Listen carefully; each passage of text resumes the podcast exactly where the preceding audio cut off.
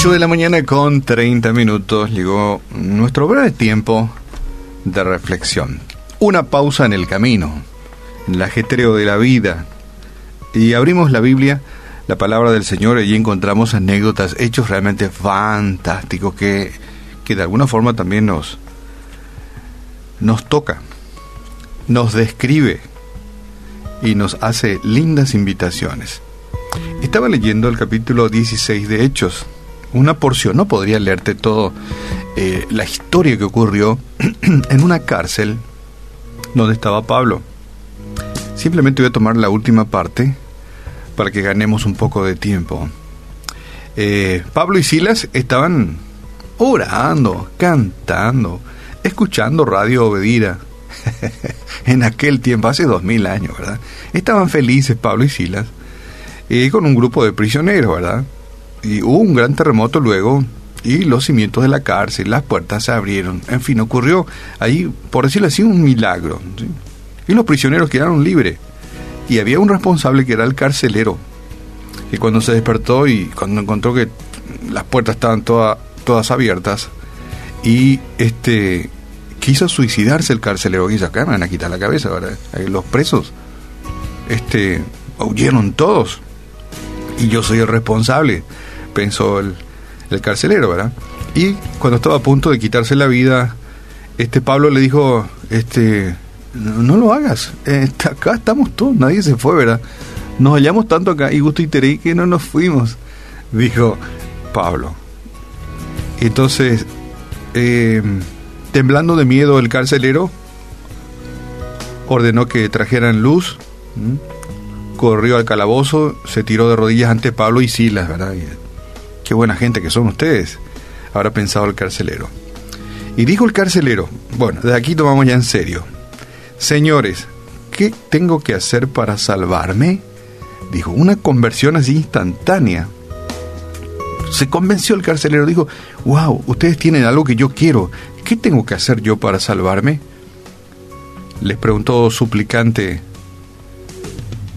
el carcelero y dijo, Pablo, cree en el Señor Jesucristo y serás salvo tú y tu familia.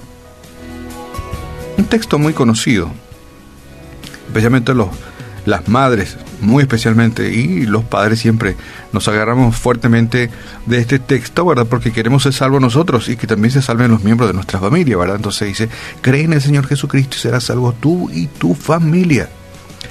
Entonces, esto fue lo que pasó luego. ¿Qué pasó luego? Le contaron delante de sus familiares las buenas noticias del Señor. Y en aquella misma hora el carcelero les lavó las heridas, se bautizó junto con los demás miembros de su familia. Después prepararon un banquete y los invitaron a comer.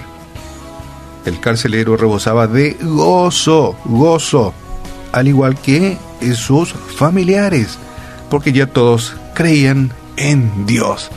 ¡Wow!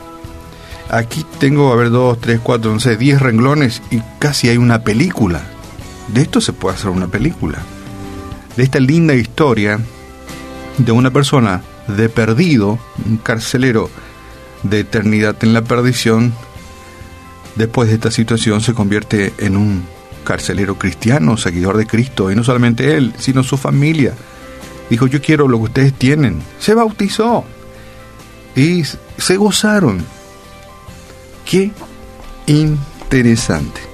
¿Cómo podríamos trasladar esto a nuestro mundo actual, siglo XXI, agosto 2020? Bueno, tal vez podría ser, por ponerle un nombre, el hogar de los González. El hogar de los González dejó de existir aunque seguían conviviendo bajo la misma, bajo el mismo techo. Este, este, esto es apenas un ejemplo de lo que podría ser hoy. El hogar de los González dejó de existir, aunque seguían conviviendo bajo un mismo techo. Una casa no es lo mismo que un hogar. Son dos dimensiones diferentes. Una casa son las paredes, los techos, las puertas. Pero un hogar ya hay almas, sonrisas, alegrías, buen trato. Pero el hogar de los González dejaron de ser un hogar Dividieron la casa en piezas, se cerraron las puertas. se ahogaron las relaciones. La madre empezó a poner, buscar ayuda en lugares equivocados, levantó altares con imágenes equivocadas. Buscaron otras soluciones, pero todo fue en vano. Pasó el tiempo, crecieron los hijos, aparecieron los nietos, dentro de una atmósfera de rencores y de desamor, de malos tratos. Los González ya no tenían un hogar, lo que tenían era una casa dividida, fría. Diez años después, la hija mayor regresaba de su, de su trabajo con una inusual sonrisa. Le vamos a poner un nombre. Le vamos a llamar Luisa. Bueno, Luisa volvía de su trabajo con una inusual sonrisa. Traía consigo a alguien muy especial, recientemente conocido, a quien traía en su interior a Jesucristo. Lo acababa de conocer. ¿Qué hizo Luisa? Abrió las puertas y las ventanas de su casa, quitó todo objeto religioso, cambió su, su trato y su carácter con sus padres y sus hermanos. Comenzó a leer la Biblia, comenzó a hablar con su Salvador, orando, demandando por el renacer de su hogar. Por supuesto reaparecieron las burlas y las luchas. Sus padres se burlaban de ella, sus hermanos también. Pero la fe, fe, fe, fe, la sostuvo.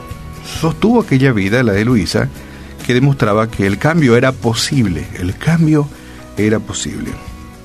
Cinco años después, cada miembro de su familia dejó entrar a Jesús en sus vidas.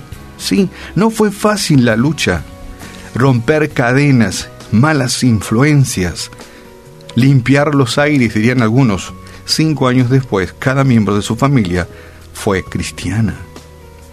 En el lugar que Cristo habita, te cuento, en el lugar que Cristo habita, todo se transforma.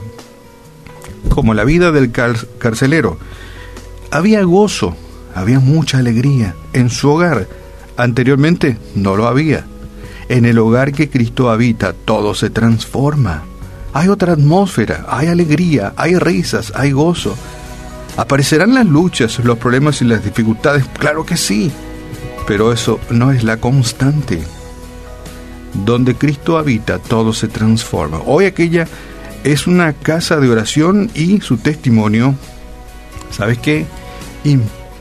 Impactó su hogar, la de Luisa, y ahora el testimonio de aquel hogar impacta a su vecindario.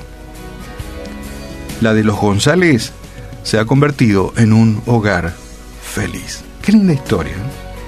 Con Cristo en las familias, un hogar feliz. Podríamos titular de esta forma esta linda historia que de alguna forma trata de actualizar lo que había acontecido en Hechos capítulo 16 y el verso 25 en adelante. El carcelero preguntó, ¿qué tengo que hacer para salvarme? Y cree en el Señor Jesucristo y serás salvo tú y tu familia. Y eso aconteció. El carcelero le lavó las heridas a los prisioneros, luego se bautizó junto con los demás miembros de su familia.